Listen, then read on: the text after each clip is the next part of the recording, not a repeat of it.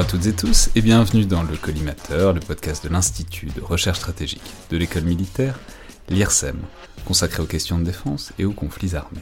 Je suis Alexandre Dublin et aujourd'hui pour parler de rien de moins que de l'avenir de l'Europe et du monde, mais aussi et surtout de comment le prévoir, c'est-à-dire d'anticipation et de prospective, j'ai le plaisir de recevoir Florence Go, directrice adjointe de l'IUISS, euh, l'Institut des études de sécurité de l'Union Européenne, spécialiste originellement du Moyen-Orient, mais désormais vous travaillez beaucoup sur des problématiques d'anticipation et sur les manières de les faire mieux connaître et de les rendre plus efficaces pour la décision publique, et vous aviez notamment signé en 2019 un document d'anticipation pour l'Union Européenne intitulé Global Trends to 2030 Challenges and Choices for Europe. Et vous continuez par ailleurs de signer un grand nombre de papiers d'anticipation qui sont disponibles sur le site de l'IUISS. Donc bonjour, bienvenue dans le collimateur. Bonjour. Alors, j'aimerais qu'on commence cette discussion par une explication vraiment très simple euh, de l'anticipation, parce que je dois dire, il y a quand même un côté un peu intuitif à ça, euh, à première vue en tout cas. C'est-à-dire qu'il paraît pas non plus mystérieux et révolutionnaire de dire que pour prendre des bonnes décisions, euh, qu'elles soient militaires, stratégiques ou même politiques au sens le plus large du terme, il faille un peu essayer de comprendre la situation dans laquelle on agit et d'imaginer les grandes tendances de fond qui peuvent la modifier dans un futur plus ou moins proche. Donc, dans un premier temps, est-ce que vous pourriez nous indiquer un peu ce qu'on entend par anticipation et en quoi c'est une discipline, ou au moins un exercice, qu'il faudrait, selon vous, disons, développer dans la décision publique, euh, quel que soit le domaine d'ailleurs? Alors, de toute façon, la politique, c'est en soi un métier axé sur l'avenir, parce qu'on prend des décisions aujourd'hui en imaginant qu'il y aura des conséquences précises à l'avenir. Donc, en soi, c'est déjà quelque chose qui est, euh, voilà, très avenir, on va dire. Alors pourquoi il n'y a pas plus d'anticipation ou pas surtout? Bah, Parce que très souvent, c'est plutôt clair quelles seront les conséquences. je pense à des domaines euh, assez évidents, je sais pas, l'agriculture, l'éducation. Mais il y a d'autres domaines, notamment la défense, d'autres. Euh, là où il y a beaucoup de changements, en fait, et des surprises possibles, où l'anticipation peut servir. En fait, c'est un. C'est-à-dire, on ne le fait pas pour l'instant, l'anticipation? Pas partout et pas toujours. Eh ben parce que justement, ça va très vite. La politique, ça va très très vite et l'anticipation prend du temps. Donc il faut un moment de réflexion. Imaginez-vous que le matin, vous regardez l'appli euh, météo et eh bah, tout de suite, vous imaginez, bon, il va pleuvoir, je vais mettre ma veste et je sors. Il n'y a pas un grand moment de réflexion. Ça, c'est la politique au quotidien. Par contre, un matin, vous regardez l'appli, vous savez que vous allez faire une rando en Normandie, 30 km, je sais pas. Et donc, du coup, il faut réfléchir. Qu'est-ce que je mets comme chaussures? Qu'est-ce que je mets comme veste? Est-ce qu'il va faire froid? Est-ce qu'il va faire chaud? Etc., Donc, l'anticipation, c'est un peu ça. C'est quand les conditions changent, ben là, il faut un processus de réflexion euh, plus soutenu, plus approfondi. Et en fait, bah, ça, c'est l'anticipation. Hmm. Est-ce que vous pourriez le différencier, enfin, vous faire une distinction avec un truc dont on essaye de parler souvent ici, parce que bon, c'est quelque chose qu'on fait très peu en France, mais énormément dans le monde anglo-saxon, qui est par exemple le wargame, donc appliqué au domaine euh, stratégique et militaire. C'est-à-dire, bon, un peu ça, imaginer des possibles à partir des données d'aujourd'hui. Est-ce que c'est de l'anticipation, ou est-ce que c'est complètement autre chose, et que l'anticipation, disons, c'est une discipline bien cadré avec des méthodes, des process, et que le wargame, c'est autre chose. Quoi. Bah, tout est lié. Hein. C'est une grande famille de, de, méthodes. Le wargame est dedans, forecasting, enfin, ce qui est très basé sur des données, euh, des scénarios, les, les, horizon scanning, tout ce qui est tendance. Euh, le wargaming euh, est plus axé sur, enfin c'est très tactique ou opérationnel, donc c'est vraiment sur, euh, on va dire la géographie de la chose. Euh, je dirais que les scénarios sont plus poussés vers euh, le politique. Donc on imagine quelles seront les conséquences, quelles seront les options possibles, même, enfin même les conséquences économiques, sociales, etc. Donc c'est un peu la même idée, c'est-à-dire c'est une simulation, mais je dirais que ça va plus loin dans l'imagination et donc du coup ça permet plus de créer des options. Et ça c'est vraiment quelque chose que je dis tout le temps, c'est que l'anticipation la prospective, le but, c'est pas d'avoir raison, le but, c'est de créer des options pour le décideur politique.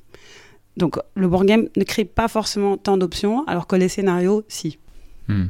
Mais alors du coup, effectivement, ça pose aussi la question de l'échelle à laquelle euh, se joue l'anticipation, parce que, bon, euh, alors vous, avez pris l'exemple de la météo à micro-échelle, mais bon, c'est-à-dire, si, c'est des choses, par exemple, à six mois, bah, j'espère bien que la plupart des décideurs politiques se posent la question de ce que ça va donner, ce qu'ils font aujourd'hui dans six mois. Bon, ça, ça, paraît assez intuitif. Donc, est-ce que ça peut être, même jusqu'à cet horizon-là, aussi proche, à quelques mois, voire à une année? Ou est-ce que, euh, quand on parle d'anticipation, c'est nécessairement plus loin? Dans votre rapport, donc pour euh, l'Union Européenne que j'ai déjà cité, donc Global Trends for 2030, c'était 2019 pour 2030, donc bon, globalement, c'est la dizaine d'années. Est-ce que c'est ça, la bonne échelle pour l'anticipation Est-ce que ça peut aller même plus loin? Enfin, C'est quoi l'horizon temporel d'une anticipation? Alors c'est vrai que euh, le défi de la, prospective ou l'anticipation, c'est l'anticipation, c'est euh, euh, plus c'est proche. Donc en fait, on est un peu presbyte là-dessus. Quand c'est trop proche, on voit pas très bien en fait, parce que vous n'avez pas les données, vous n'avez pas la visibilité. quand c'est trop loin, bon, il y a aussi une certaine myopie. Donc on ne peut pas aller. Moi, je dirais au-delà de 2050, c'est quand même, c'est pas très substantiel. Je dirais même 2050, pour moi, je trouve ça un peu problématique. Je dirais 2030, une décennie, c'est une bonne distance. Pourquoi? Parce que bah, il faut les donner, mais il faut, aussi un feeling. Enfin, la prospective, il y a une question de timing. Donc il faut avoir un sentiment de qu'est-ce que c'est une décennie, qu'est-ce qui est possible au cours d'une décennie? Est-ce que peut-on s'imaginer d'ici euh, 10 ans, par exemple, que tout l'Afrique aura, euh, euh, je sais pas moi, des, enfin, se, se, reposera sur l'énergie renouvelable? Non, c'est pas possible.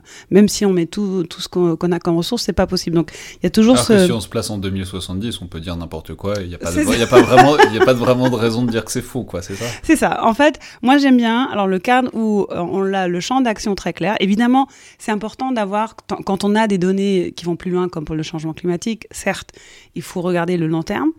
Mais après, il faut toujours ramener au présent parce que c'est aujourd'hui qu'on prend les décisions et euh, voir pour quand est-ce qu'on voit les résultats. Donc il y a la, dimension de la temporalité, c'est sûr. Moi j'aime bien une décennie, mais bon, cinq ans aussi c'est possible. Mais on a aussi déjà fait des, des, des, prospectives sur un an. Par exemple, au début de l'année, on regarde qu'est-ce qui peut arriver, qu'est-ce qui peut arriver euh, cette année euh, en politique étrangère, par exemple. Mais il y a deux facteurs. Le premier, c'est le facteur humain. Donc, plus un domaine est humain, dominé par des décisions humaines, individus notamment, plus ça sera difficile en fait. Et euh, c'est pour ça, quand vous regardez la prospective sur euh, la technologie, euh, l'agriculture, le changement climatique, on a des données, c'est beaucoup plus simple que, disons, les relations internationales. Parce que je ne sais pas que d'ici dix ans, est-ce qu'il y aura encore Poutine? Est-ce qu'il y aura encore la même personnalité? Est-ce qu'il aura encore les mêmes, le même soutien dans la population russe? Vous voyez? Donc ça, là, ça devient beaucoup plus flou et du coup, il vaut mieux pas aller trop trop loin parce que là, ça devient juste euh, de la spéculation en fait. Ouais, c'est hyper intéressant. Et alors le militaire dans tout ça? Parce que non mais parce que il y a du il y a de l'humain, c'est sûr. En même temps, c'est aussi des capacités qui sont construites sur longtemps, des appareils militaires. Ouais. Bah voilà, c'est anticipable. Enfin, il y a des trajectoires. Un porte-avions, bon, on le fait maintenant pendant 20 ans. Enfin, il oui, oui, oui. y, a un truc de long terme. C'est-à-dire que, enfin, je sais pas, le domaine militaire et stratégique. À quel point est-ce que vous trouver sujet à, à de l'anticipation bah, L'anticipation, telle qu'on la pratique aujourd'hui, elle vient euh, enfin, d'origine euh, du, du, domaine militaire. Enfin, c'est la, la, RAND, enfin, le think tank américain, qui s'est vraiment posé la question sur le, une guerre nucléaire, établi des scénarios, s'imaginer le monde après, etc. Donc, c'est vraiment très. C'était quand ça? Ça, c'était bah, après 45 après la, euh, les années 50 environ, d'abord à la RAND, et après bah, il y avait Herman Kahn, qui, que vous connaissez peut-être, qui a inspiré le film euh, Dr. Strangelove, euh, qui a créé après le Hudson Institute, et puis il y a aussi Andy, Marshall, qui a créé le Office of Net Assessment au Pentagone.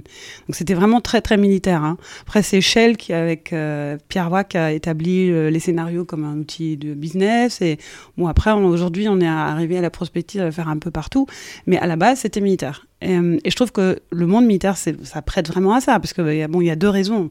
Vous disiez là euh, la technologie, donc c'est aujourd'hui qu'on achète, c'est aussi aujourd'hui qu'on recrute.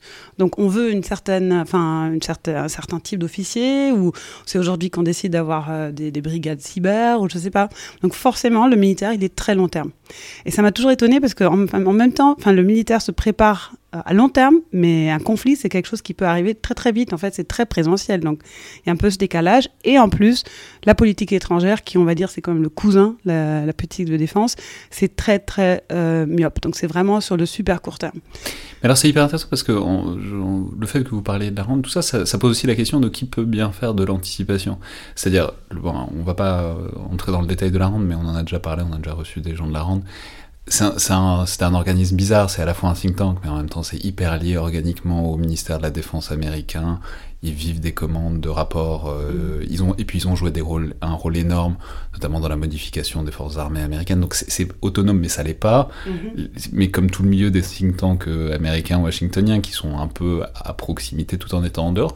Donc ça pose la question de est-ce qu'il faut cette espèce de pas de côté, de regard extérieur, tout en étant connecté à, au monde qu'on essaye de diagnostiquer? Ou est-ce qu'on peut considérer qu'au contraire, bah, ça doit être le boulot, par exemple, de l'armée, du Pentagone, de faire elle-même les scénarios, peut-être parce qu'ils ont plus de données, ou parce que c'est de l'intérieur aussi que ça se fait, ce genre de choses? Je pense qu'ils se sont dit. Alors, c'est très marrant parce qu'à la base, euh, à la Rande, c'était des, euh, scientifiques. des mathématiques même enfin des trucs aujourd'hui on dirait mais c'est pas eux de faire la prospective parce que c'est très technologique, très mathématique, très probabilité. Aujourd'hui, on a quand même, enfin, je, trouve en Europe notamment, enfin, quand je regarde Futurible, qui, qui est né au même, plus ou moins au même moment que la Rande, aussi avec une influence américaine. C'est quoi, c'est un think tank? Futurible, c'est le plus grand think tank, enfin le plus ancien think tank français euh, de prospective. Mais qui, dès le départ, euh, donc ça c'est Bertrand Jouvenel, qui dès le départ n'a pas été aussi militaire, ça a toujours été beaucoup plus social, euh, économique, etc. Donc je crois que c'est aussi peut-être une mentalité, enfin une culture un peu différente. Mais je pense que la prospective, enfin, c'est pas ce qui est intéressant dans la prospective, c'est pas forcément l'expert qui va savoir le faire. C'est pas parce que vous connaissez bien la stratégie militaire que vous avez l'imagination, la capacité de divergent thinking, de, penser différemment, euh, de, de penser la rupture. Donc ça, c'est plutôt une question de personnalité en fait, parce qu'on m'a demandé qu'est-ce que je peux étudier, est-ce que je peux étudier prospective? Oui, on peut, mais je dirais tout et toute étude qui vous encourage à rentrer dans une logique de changement, de regarder euh, euh, là où les patterns se cassent, où est-ce qu'il y a des, nouvelles tendances qui, émergent, bah ça c'est ça c'est très utile pour la prospective. Donc moi j'ai travaillé sur les conflits, donc voilà je, suis arrivée à la prospective aussi grâce à ça. Euh, et je crois que la RAND, beaucoup plus que le Pentagone, mais bon, aussi au Pentagone, il y avait aussi Andy Marshall, Office of Net Assessment, donc c'était quand même un peu, un peu la même logique. Hein. C'était pas des militaires, mais basé quand même dans le monde, baigné dans le monde militaire. Alors justement, on entre directement dans la question des méthodes euh, de l'anticipation, c'est-à-dire comment on fait, qu'est-ce qu'on attend, à partir de quoi est-ce qu'on travaille et où est-ce qu'on veut aller. Alors on, essaiera de développer tout à l'heure un exemple en particulier pour montrer un peu comment on peut travailler, disons, sur un, scénario d'anticipation appliqué au domaine donc sécurité-défense, et même sur le principe, c'est-à-dire comment est-ce qu'on s'y prend, est-ce qu'on essaie de choisir des bons spécialistes du domaine et qu'on essaye de stimuler leur imagination? Est-ce qu'au contraire on essaye de faire quelque chose un peu sorti de l'intuition, de l'imagination, de, collecter de la data, enfin des, données, des chiffres, etc., pour essayer de faire un truc un peu scientifique? Donc voilà, ça pose aussi la question de l'intuition, de l'imagination contre des méthodes plus scientifiques, disons. Mais qu'est-ce qu'on attend, qui on cherche, et qu'est-ce qu'on cherche à leur faire faire pour faire de la bonne prospective, disons? Alors, il faut savoir que la prospective, c'est pas une science. On utilise des méthodes scientifiques, mais je dirais quand même qu'il y a un côté artistique, euh, créatif, qu'il est très difficile à vraiment rentrer euh, dans une boîte très claire qu'est-ce que c'est en fait comme science. Donc, il y aura, je peux vous donner des méthodes, mais je dirais pas qu'il y en a une et c'est celle-là qui marchera pour tout. Pour, pour tout. Euh, alors, euh, la première chose, c'est il faut toujours se poser la question, c'est pour qui en fait? Parce que je vais pas faire un petit produit de prospective comme ça dans ma chambre. Bon, si c'est que pour moi, ok, ça pourrait être marrant, mais si vous, en tant qu'IRSEM par exemple, voulez faire un travail de prospective, c'est pour qui? C'est pour le ministère de la Défense ou c'est pour le peuple français, pour le gouvernement. Enfin, c'est qui pose la question parce que, comme je disais tout à l'heure, le but de la prospective, c'est de créer des options. Donc forcément, il euh, faudra penser à la personne qui va prendre ces, options, enfin, qui va prendre des décisions basées sur ces options. Euh, donc ça, c'est la première chose. Euh, moi, je dis toujours que la prospective, c'est comme des brosses à dents. Chacun a besoin de sa propre brosse à dents. Donc il n'y a pas un produit qui marchera pour tout le monde. Donc il faut impliquer ces personnes-là, au moins à la fin du processus, pour qu'ils acceptent aussi le, produit en tant que tel. après, moi, je différencie toujours selon différents critères. Donc, un critère, c'est est-ce que vous connaissez le domaine, Est-ce qu'il y a euh, des questions très claires ou est-ce qu'on est encore dans le flou? Donc par exemple, je prends le thème de l'intelligence artificielle, c'est super flou. On sait, c'est en train de se développer, mais on n'a pas encore une idée très claire de ce que c'est. Donc là, je dirais, ok, on fait un horizon scanning, analyse des tendances, euh, pour un peu comprendre où sont en fait les problématiques. Euh, quand c'est un champ beaucoup plus clair, donc voilà, on va prendre un, conflit, hein, là je dirais un scénario. Par contre, là, il y a, différents types de scénarios selon votre influence sur le domaine. Est-ce que vous êtes, moi j'appelle ça la, prospective défensive ou offensive? Défensive, c'est on est une victime, on est, euh, pas former victime, on est l'objectif de quelqu'un d'autre. Donc, disons, euh, voilà, l'Ukraine, euh, la Russie est en train de se comporter d'une manière menaçante.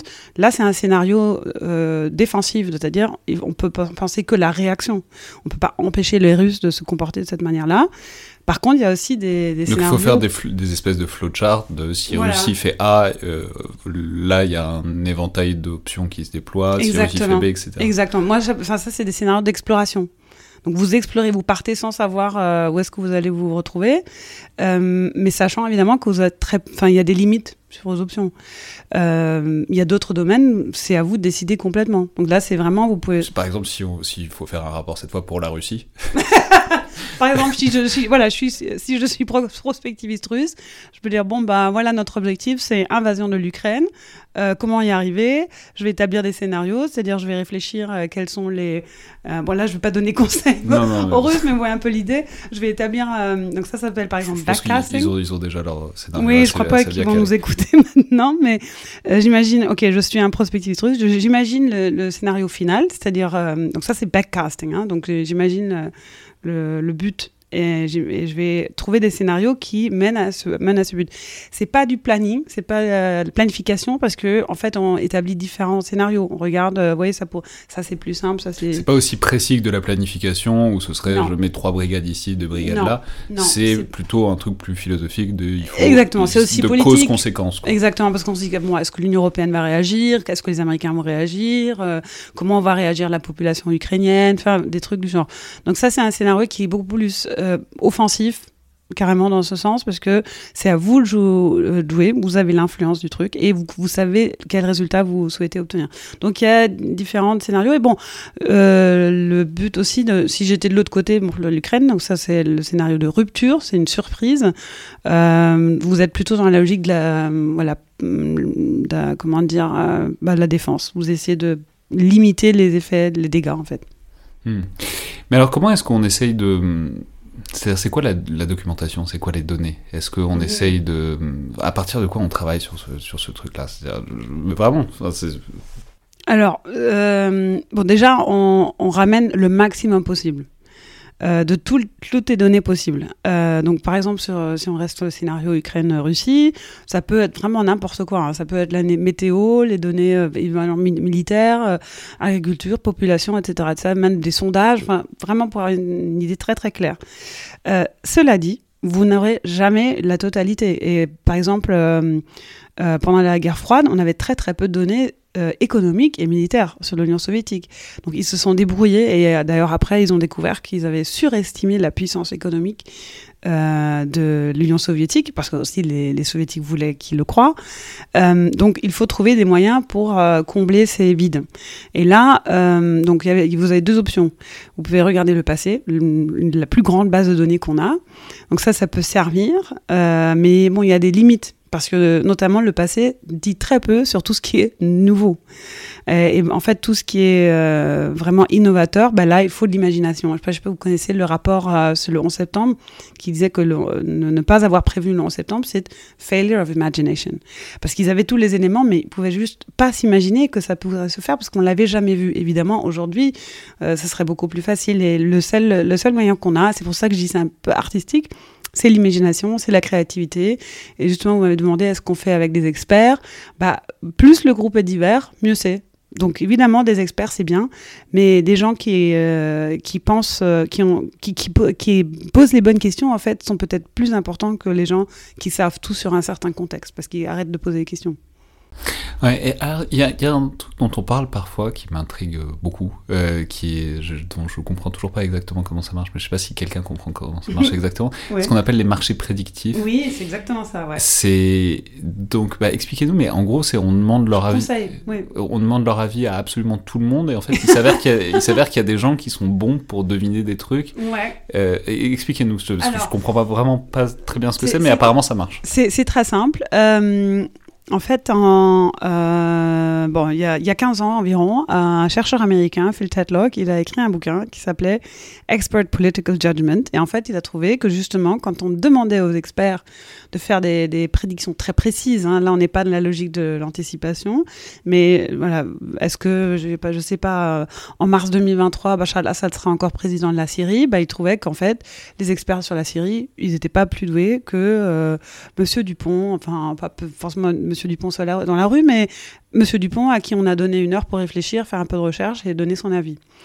Et donc, évidemment, dans nos cercles, on parle très peu de ce bouquin parce qu'évidemment, il est très très bien vu. Euh, mais il a fait une autre recherche après. Parce qu'il a compris qu'il y avait certaines C'est-à-dire, personnes... peut-être que les experts comprennent mieux le fonctionnement, etc. Mais si on juge simplement par le résultat, oui, non, est-ce qu'il a bon, est-ce qu'il a faux, euh, Monsieur Dupont, chez lui, de, derrière son ordinateur, parfois, il a à peu près autant raison que, que les gros experts, c'est ça? Sur des questions très précises. Évidemment, il saura peut-être pas expliquer forcément pourquoi, etc. Mais là, on est vraiment dans la logique de la prédiction. Et donc, en fait, vous donnez une probabilité. Donc, vous, déjà, vous pouvez mesurer quand, quoi, hein, Bachar el-Assad président, c'est très évident, et euh, vous donnez une probabilité, 95% admettons, donc en mars on saura si j'ai eu raison ou pas. Et à chaque fois que vous avez raison, bah, vous avez un score, vous allez accumuler. Et donc ça, tout ça, c'est des gens qui sont chez eux et qui sont payés à chaque fois qu'ils font une prédiction, euh, mais euh, non pas payés, vous pouvez le faire gratuitement. Ok. Donc il y en a plusieurs, il y en a en France aussi. donc il y a, donc lui il a créé donc le, alors avec les Américains, les, les, les services de renseignement américains, ils ont créé un projet qui s'appelle le Good Judgment Project. Euh, Good Judgment, dans le bon jugement, hein, qui, qui c'est basé sur une citation d'un économiste américain qui a, euh, un, des, j'ai oublié son nom, mais un des personnages qui a euh, écrit un article sur la probabilité, les, les, forecasts économiques, et qui a dit bon, tout ce qu'on peut pas mesurer, là il y a que le jugement, le bon jugement euh, possible. Donc c'est, ça vient de ça. Donc l'idée qu'il y a le gut feeling, il y a votre vente qui vous dit, hm, je crois que c'est plutôt dans cette direction-là. Et ils ont découvert qu'il y avait effectivement des personnes qui sont plus douées que d'autres. Euh, et c'est une question de personnalité en fait. Est-ce qu'on a cet esprit euh, euh, curieux, critique? Est-ce qu'on pose des bonnes questions? Est-ce qu'on se pose Est-ce qu'on a la capacité de se remettre en question soi-même? Et donc après, bon, ça a connu un grand succès. Il a écrit un bouquin qui s'appelle The Art and Science of Super Forecasting. C'est un très bon bouquin. Et si vous, ça vous amuse, bah, vous pouvez aussi rejoindre un marché prédictif comme ça, juste pour voir si vous êtes très doué ou pas. Et donc, donc on, on, passe en quelque sorte des sélections. Enfin, plus vous vous êtes bon, plus on vous demande votre avis sur des trucs. Non, vous pouvez demander, enfin vous pouvez donner, enfin vous vous enregistrez, vous donnez votre avis sur tout. Et bon, après, euh, je peux vous dire par exemple qu'actuellement sur ce site-là, ils disent que euh, probabilité que Macron sera réélu, 67%. Euh, actuellement. Mais ils mettent à jour tout le temps. C'est ça aussi. Hein. C'est pas, on peut pas, on peut changer son avis au cours de, du pari, on va dire. Et en France, je crois qu'il y en a un qui s'appelle Hypermind et aussi Metaculus. Donc il y en a plusieurs. Hein. Euh, il y a sont donc ces pools d'experts qui donnent, qui donnent, qui font la prédiction, quoi. Oui, et, mais comme c'est très très précis, c'est pas forcément utile pour un décideur politique. Parce que pour un décideur politique, bon, peut-être pour Macron, ça peut être utile de savoir que beaucoup de gens pensent qu'il va être réélu, mais pour un décideur politique, euh, par exemple, bah, en Égypte, euh, enfin, qui veut savoir est-ce que quelles sont les chances que l'Égypte attaque l'Éthiopie il veut pas que savoir si c'est probable, il veut savoir aussi qu'est-ce que je peux faire pour euh, pour que ça ça arrive pas, qu'est-ce que je quels seront les camps si ça arrive. Donc l'anticipation c'est beaucoup plus qualitatif. Là, les marchés prédictifs c'est vraiment très basé sur des chiffres, très probabilité et je sais pas. Donc il faut mettre il faut les mettre en relation avec des scénarios qualitatifs ces ces marchés prédictifs. Mais ça peut. Vous avez déjà spoilé le, le, cas d'étude qu'on va faire tout à l'heure, qui va être euh, la question de l'Égypte et l'Éthiopie. Oui, donc c'est il y a ce truc de la prédiction, il y a des gens qui sont capables plus ou moins de dire est-ce que un truc va se passer ou pas, mais ça ne remplace pas euh, le travail de fond qui est l'anticipation, c'est-à-dire de développer tout l'argumentaire et toute la réflexion derrière. Non, parce que justement, l'anticipation, c'est un, moi je dis toujours, c'est un, un, un, jeu de causalité. C'est pas assez de savoir ça va arriver ou pas, c'est de comprendre quelles sont les, les, les, étapes qui vont nous mener là, à quel point je peux euh, intervenir. Parce que la politique, c'est ça, c'est l'action, c'est pas juste savoir en fait. Hmm. Alors justement, euh, c'est la question suivante, c'est euh, ce qu'on peut attendre euh, de l'anticipation, ou plutôt, donc, quels sont les effets qu'on espère que l'exercice va produire? Parce qu'il y a un truc qui est très facile, c'est de reprendre des vieux scénarios d'anticipation et de dire bon bah là ils ont faux, ils ont faux, ils ont faux, parce qu'évidemment on trouve plein d'anticipations qui sont fausses ou plein de choses importantes qui sont produites et qui n'avaient pas été anticipées, c'est sûr. Donc quel est l'objectif de l'anticipation? Est-ce que c'est gênant en fait que l'anticipation n'advienne pas? Euh, ou est-ce que c'est autre chose? Est-ce que l'objectif est ailleurs en quelque sorte et que bon, le, c'est dans la réflexion et que le résultat est un peu, est un peu sur. Je dirais que ça dépend de votre ego. Alors, euh, c'est vrai que dans la presse, enfin, sur les réseaux sociaux, on a l'impression que c'est l'objectif est d'avoir raison. Donc il y a régulièrement, il y a des gens qui découvrent que voilà, non, moi j'ai vu ça venir, euh, etc.. Mais je vais vous raconter une histoire qui va montrer qu'au fond, je crois que c'est faux. C'est pas comme ça, c'est pas ça l'objectif. Euh, en 2012, j'étais euh, dans une ambassade britannique et je parlais la Libye. Et comme je, voilà, je travaille sur les conflits, je connais bien les conflits, et j'ai dit, bon, j'ai fait tous mes calculs, ça sera une guerre civile d'ici un an maximum. Et l'ambassadeur, c'était un public, il y avait, un public, euh, il a très très mal pris. Et il m'a dit qu'en gros que j'étais pessimiste et euh, de toute façon vous les chercheurs, euh, voilà, vous avez ce biais-là, les Libyens sont des grands démocrates, etc. Et j'ai dit mais, mais c'est pas ça le problème, c'est le problème que c'est les armes, etc. Bon, je suis sortie de la salle, j'avais encore aujourd'hui j'avais ce, ce, déchirement parce que je me suis dit je sais que j'ai que j'ai raison et je sais mais j'aimerais pas avoir raison. Donc au fond, ce que je voulais, c'est qu'il m'écoute et qu'il change la politique pour que justement je n'ai pas raison. Donc mes, prévisions les plus... Euh, bah, mes meilleures prévisions, en fait, ne se sont jamais avérées parce qu'on m'a écouté et on a pris en compte mes conseils. Donc, euh, je serais jugée sur tout ce qui s'est pas fait, en fait, parce que là où j'ai eu raison, j'ai pas été écoutée. Et en fait, en tant que prospectiviste, c'est ce qu'on veut. On veut être écouté par les décideurs. Donc il faut être jugé par le nombre de fois que les décideurs ont, euh, pris des décisions basées sur vos recommandations. Alors justement, c'est une autre question qui est extrêmement intéressante sur laquelle vous avez écrit notamment, c'est comment est-ce qu'on se fait entendre? C'est-à-dire comment est-ce qu'on présente un scénario d'anticipation efficace, puisque bon bah voilà, si, enfin s'il y a besoin de l'anticipation, c'est que c'est un truc auquel ils pensent pas au quotidien, donc s'ils y pensent pas au quotidien, c'est qu'il faut les y faire penser. Et puisque c'est de la matière humaine, il y a des manières donc de retenir l'attention, ou en tout cas de stimuler l'imagination, enfin de faire comprendre globalement que cette anticipation-là est importante. Comment, enfin, ce serait quoi les, disons les, les, recommandations Ouais, enfin les trucs. Mais parce que ça s'applique à plein de choses. C'est aussi la réceptivité de l'esprit humain à certaines choses qui dépassent son horizon immédiat, quoi.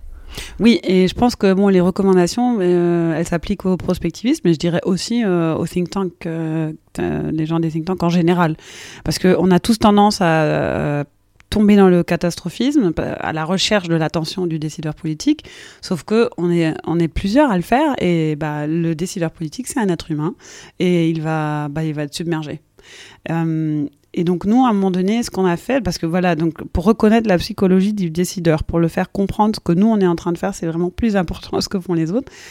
Euh, il faut se mettre à sa place. Donc je reviens à l'exemple euh, de l'ambassadeur britannique. Déjà, c'était pas en public que j'aurais dû lui dire ça, parce que c'est clair que la Grande-Bretagne avait participé à, l'opération. Euh, c'est clair que c'est pas en public qu'il va dire ah oui peut-être qu'on aurait dû faire autrement. et après, j'ai pas donné d'option il faut lui pas que donner le problème, il faut lui donner la solution avec. Donc c'est pour ça toujours donner des options. Donc pas voilà, tu as un problème, une solution, non, un problème, trois options, peut-être quatre pour que c'est à lui de choisir.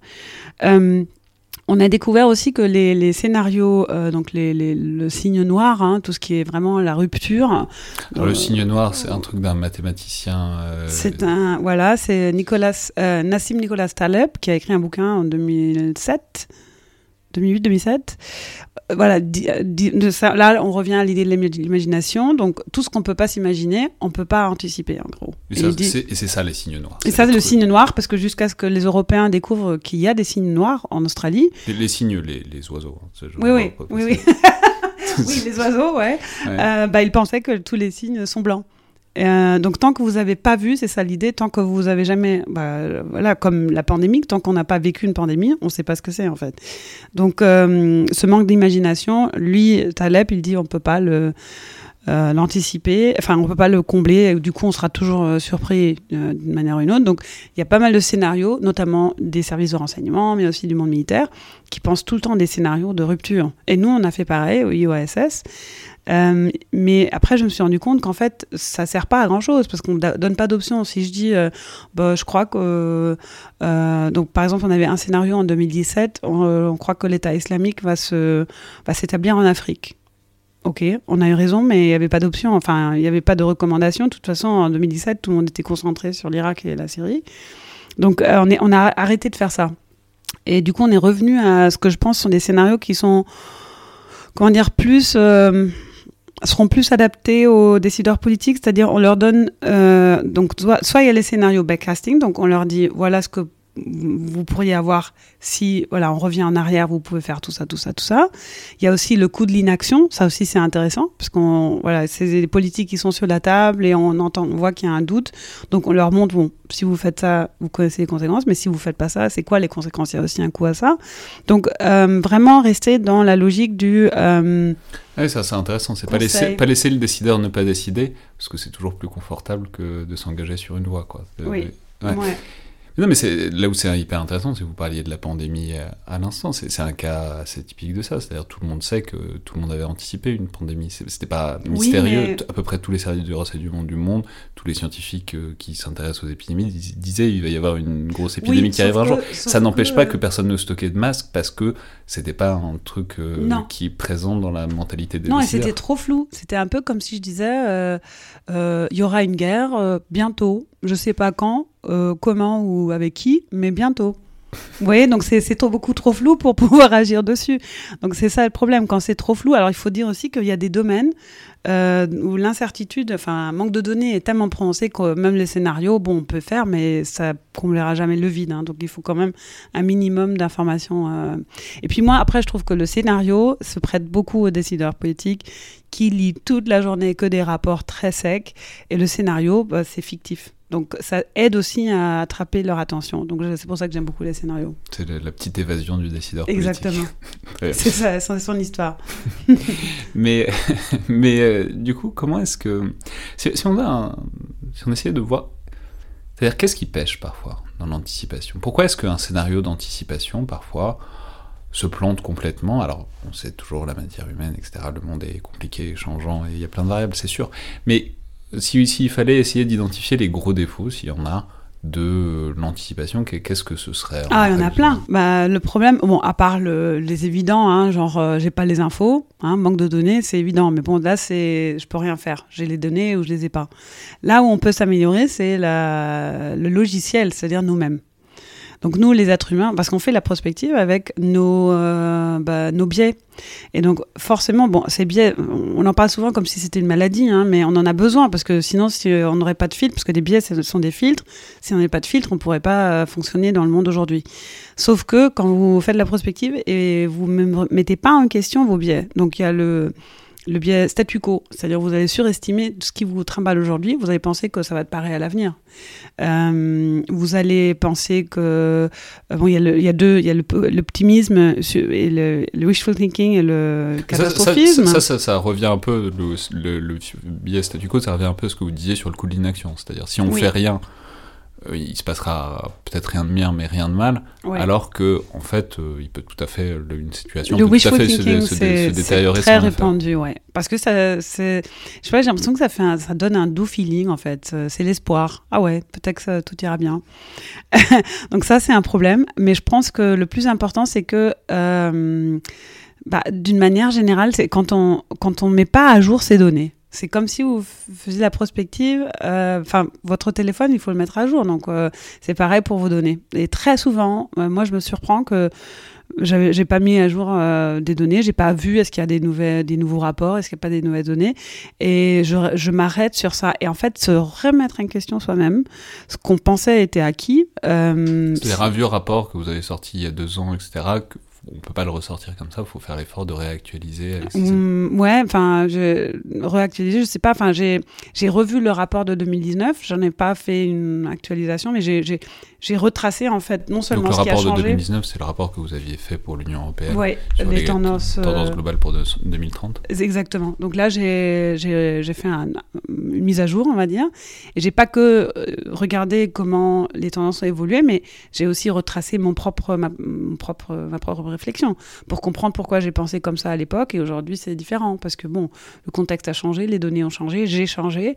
Donc il faut un peu je dirais, se détacher de son ego. Il faut arrêter de croire ce qu'on a écrit. Je peux, je peux préciser ouais. que pour ceux que ça intéresse, le, le, vous avez fait donc, cet exercice d'autocritique euh, quasi maoïste, d'autocritique publique, qui est librement consultable sur le site de l'IU ISS. Ouais. Vous, vous, vous, critiquez vous-même vos, pré vos, prédictions de, de, de, 2019. Et alors, qu'est-ce qui est, s'il si, si fallait le faire, qu'est-ce qui, est, qu'est-ce qui a pêché le plus?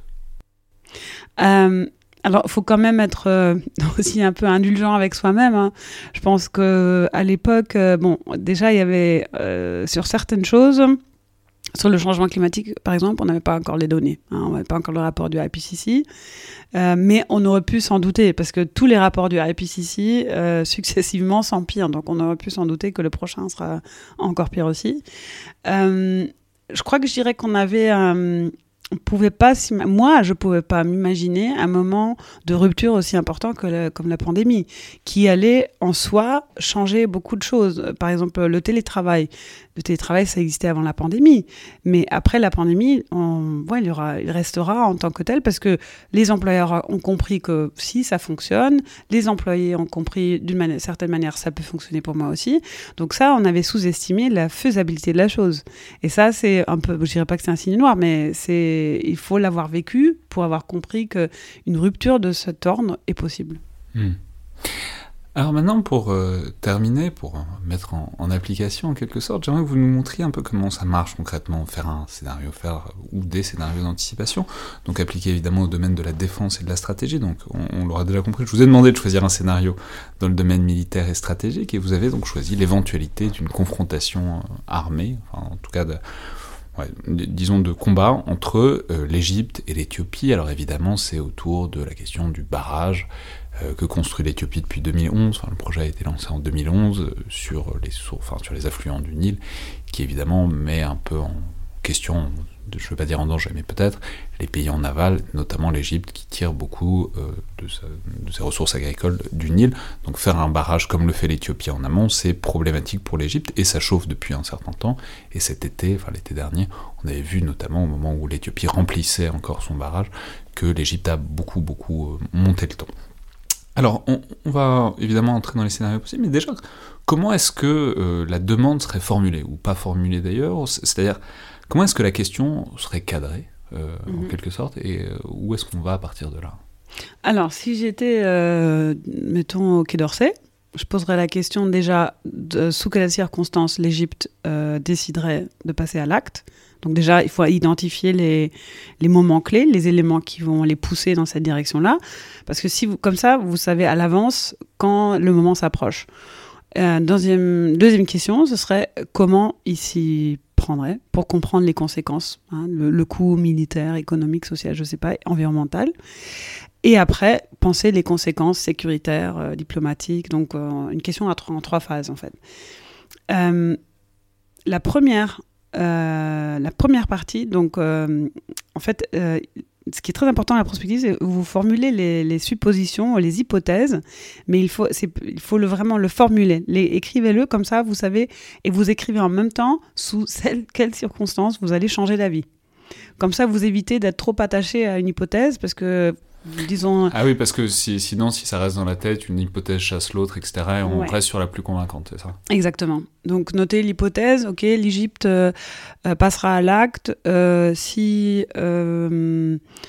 si par exemple l'Éthiopie continue à remplir le barrage et en même temps il y a une période de sécheresse par exemple. Hein, ça c'est euh, sous quelles conditions je changerais d'avis? Par exemple, si le, le monde militaire, enfin l'opération dans le Sinaï fait en même temps que les Égyptiens, bah, ils sont tellement militairement engagés dans le Sinaï qu'ils n'ont pas d'option de faire, euh, de passer à l'acte envers euh, l'Éthiopie. Hein. Donc voilà. Donc on peut, on peut établir des, critères très clairs pour se dire, ok, dans ces circonstances-là, ça va se produire, mais dans d'autres circonstances, ces, ces hypothèses sont pas valables. Euh, donc je pense que dans ces circonstances, moi je dirais quels sont les, critères. Euh, voilà, si l'Éthiopie continue euh, la provocation, parce que remplir le barrage alors qu'on est en train de négocier, c'est pas c'est pas très bon signe. On peut préciser que c'est un scénario qui avait qui était beaucoup plus actuel l'été dernier, évidemment depuis l'Éthiopie à une actualité un peu chargée, mais c'est peut-être pas. Oui, bah l'Éthiopie, si. C'est peut-être pas totalement déconnecté de la chose, on n'en mm. sait rien, mais dans tous les cas, le fait est que Là, en ce moment, l'Éthiopie est face à des problèmes internes, qui étaient peut-être prévisibles, peut-être pas prévisibles, mais qui, du coup, sortent un peu l'actualité éthiopienne de la question des relations régionales par rapport à l'Égypte. Alors, justement, c'est très intéressant parce que euh, euh, soutenir les rebelles en Éthiopie était une des options qui a été mentionnée en 2013 dans un débat public en Égypte par rapport à la question du barrage. Bon, le barrage, ils, ont commencé la construction en 2011, donc c'était deux ans après. Donc dès le début, les Égyptiens ont été très agités par ça. Et j'ai pas de preuves, mais disons que le conflit en Éthiopie arrange l'Égypte parce que ça affaiblit Addis Ababa. Euh, donc, est-ce que les Égyptiens les ont soutenus? Hmm, Je sais pas, mais en tout cas, c'était une des options qui les arrange. Pourquoi? Parce que les options militaires, donc là on revient au scénario de base, euh, elles, sont, faisables, mais elles sont difficiles. Et là, la question c'est justement, mais c'est quoi l'objectif? C'est détruire le barrage ou c'est de, ramener les Éthiopiens à la table de négociation? Euh, Donc si on part du premier principe, détruire le barrage, oui c'est possible. Alors déjà, une opération territoriale, c'est difficile parce qu'il faudrait passer par le Soudan. Alors c'est vrai que Soudan et, Égypte, ils ont fait des, un exercice commun. Euh, et que le Soudan est par ailleurs du même, plutôt du même côté que l'Égypte, parce que le Soudan est aussi en aval de l'Éthiopie. donc euh, bon, Exactement, ils, sont aussi affectés, mais le Soudan est moins moins chaud, je dirais, politiquement pour partir en guerre que l'Égypte. Euh, donc, mais il faudrait au moins la coopération, enfin traverser le territoire euh, soudanais. Par contre, il y a très peu de bases égyptiennes euh, au sud. Du, pays. Donc voilà, il y a un problème de logistique avec cette option-là. Deuxième option, évidemment, des frappes aériennes. Pareil, il y a une base à Aswan, c'est faisable, mais pour faire quoi? Si c'est pour détruire le barrage et créer des inondations incroyables pour le Soudan, déjà on crée un problème avec le Soudan et je dirais qu'au niveau international, où l'Égypte veut se présenter comme euh, la victime du problème, ce serait plutôt mal vu.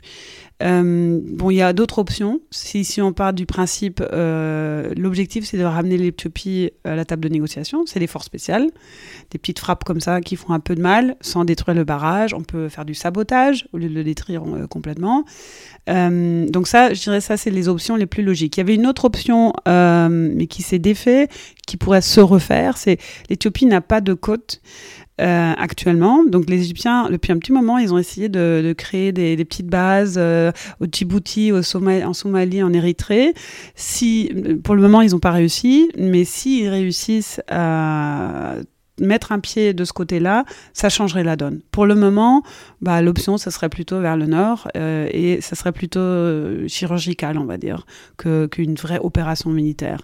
Mais je pense que le risque, et le risque surtout de, enfin, de scénario fort spécial ou des frappes très ciblées, c'est un risque euh, réel.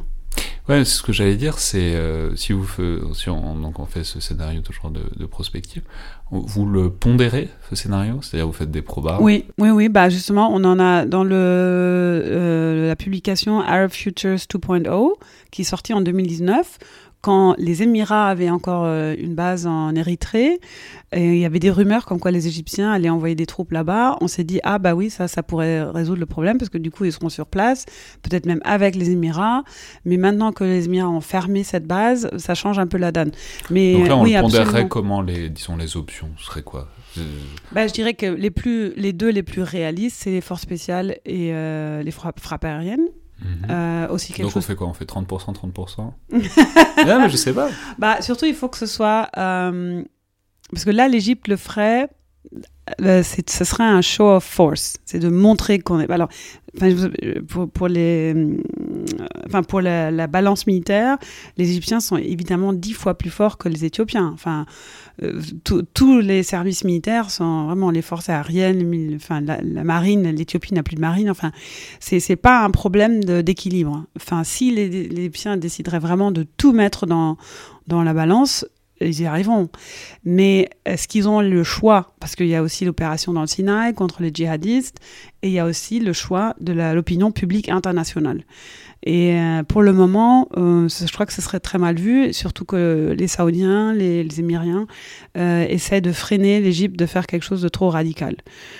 Euh, quelles seront les conséquences? Parce que c'est là la question. Euh, à part euh, les dommages euh, environnement, euh, sociaux, pub, enfin, économiques, je pense que il y a des vraies chances que ça devienne un conflit protracted, c'est-à-dire que ça se résout pas assez vite.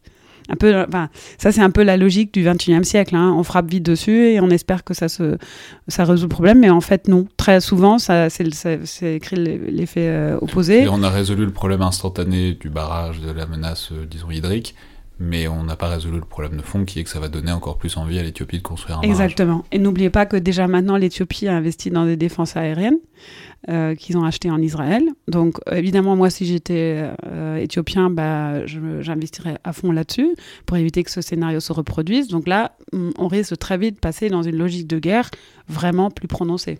Hmm. Mais alors donc ça c'est donc un scénario. On a on a en gros deux grosses options. Ils font quelque chose. Alors, disons, mettons à un an, quoi. Ils font quelque chose, ils font rien. Mhm. Ou alors ils font un minimum. Oui, ou ils font un minimum. Force spéciale. Euh, oui, mais alors ce serait quoi? Ce serait des probabilités égales, on pense? Hmm. Je réfléchis. Pour le moment, je dirais oui, mais c'était, ce serait par manque de données. Hmm ok. Et ensuite, euh, et ensuite, euh, donc c'est vraiment une arborescence, quoi, c'est qui continue à s'éclater. Bon, s'ils font rien, ils font rien, il y a une sorte de statu quo, mais bon, il faut voir jusqu'où ça peut aller. Ensuite, s'ils font un petit peu quelque chose, il faut voir la réaction éthiopienne, et puis s'il y a vraiment quelque chose, ensuite c'est des conséquences régionales euh, directement. Alors la question c'est, donc on fait ces trois scénarios, je sais pas, ça ferait combien de pages ce, ce, ce rapport? Alors moi, j'essaie de limiter les scénarios à 2-3 pages parce que bah déjà, voilà, on, se souvient d'une décideur qui est très pressée. Euh, évidemment, il faut mettre, vous pouvez mettre des notes en bas de page hein, pour, euh, voilà, pour, pour montrer quels sont les éléments qui, qui vous ont ramené à cette euh, conclusion. mais ouais, pas plus que ça. Deux, trois pages pour l'ensemble des possibilités, l'ensemble des scénarios Non, par scénario. Par scénario. Ouais. Donc, Donc ça ferait une dizaine pour, pour tous les trois, ouais. Et ensuite, la question, c'est quand est-ce qu'on y revient?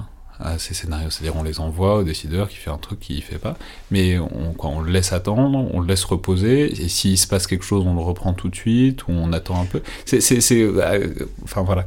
bah justement, la question c'est, en fait, ça sert, il suffit pas de juste décrire le scénario, il faut en conclure qu'est-ce que ça veut dire pour la France, dans notre, dans notre petite euh, hypothèse, euh, voilà, c'est le Quai d'Orsay qui a demandé ça.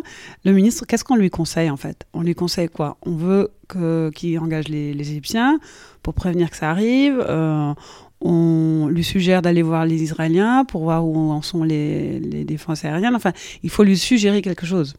Parce que comme ça, après, vous avez aussi l'excuse du suivi. Où est-ce qu'on en est avec ça?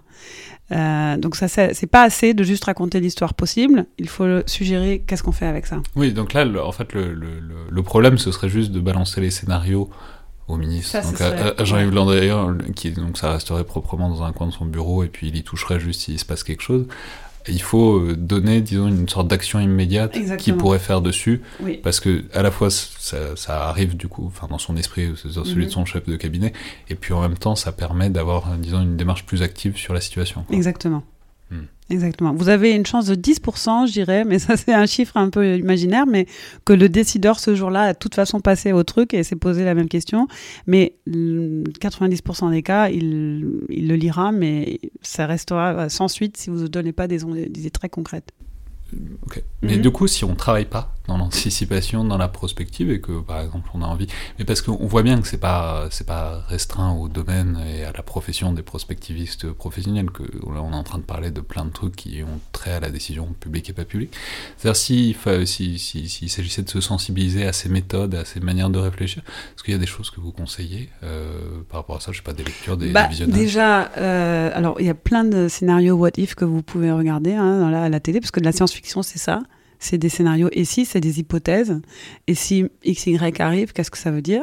C'est pour ça que la science-fiction, elle est très liée à l'anticipation, parce que c'est bah, des idées très concrètes, des imaginaires, qui en fait ont beaucoup influencé euh, la technologie, technologie, par exemple.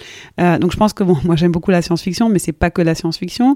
Il y a aussi... Euh, On peut mentionner une énième fois, parce que c'est la, red team du ministère des Armées. J'en ai marre de parler de ce truc-là parce qu'on ne sait pas ce qu'ils produisent, mais, mais, mais il n'empêche que c'est cette démarche de réflexion. Oui, on a deux, trois idées de cette histoire d'ascenseur spatial à Kourou et de, et de Nation Pirate dans la Manche.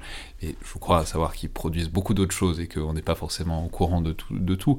Donc c'est toujours un peu compliqué d'en parler, mais le fait est que ça démontre que le ministère des Armées, en tout cas, est sensible à, disons, l'apport de la science-fiction. Oui, je suis très contente. Ouais, tout le monde adore ce projet en Europe, hein, parce que vraiment, il y en a un autre, c'est pas la même pas vraiment la même chose, mais c'est un projet allemand qui s'appelle Cassandre, justement. Ils, sont en train, ils, prennent de la littérature pour détecter les conflits avant qu'ils arrivent, en fait. Donc, ils, ils, ils ont des, certains signes, euh, des, thèmes, genre, euh, je crois que c'est quand il y a beaucoup de romans qui parlent de groupes, de différents groupes, etc. Donc, c'est un, un, système d'alarme, en fait. C'est assez intéressant.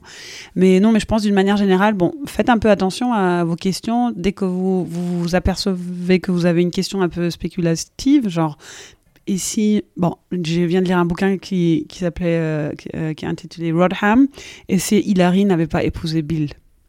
Donc ça, oui, mais c'est un scénario. What if aussi, c'est dans l'autre direction, mais le processus est le même. En fait, c'est un exercice de causalité. Donc suivez un peu des questions et si, et si le monde était différent, ça voudrait dire quoi?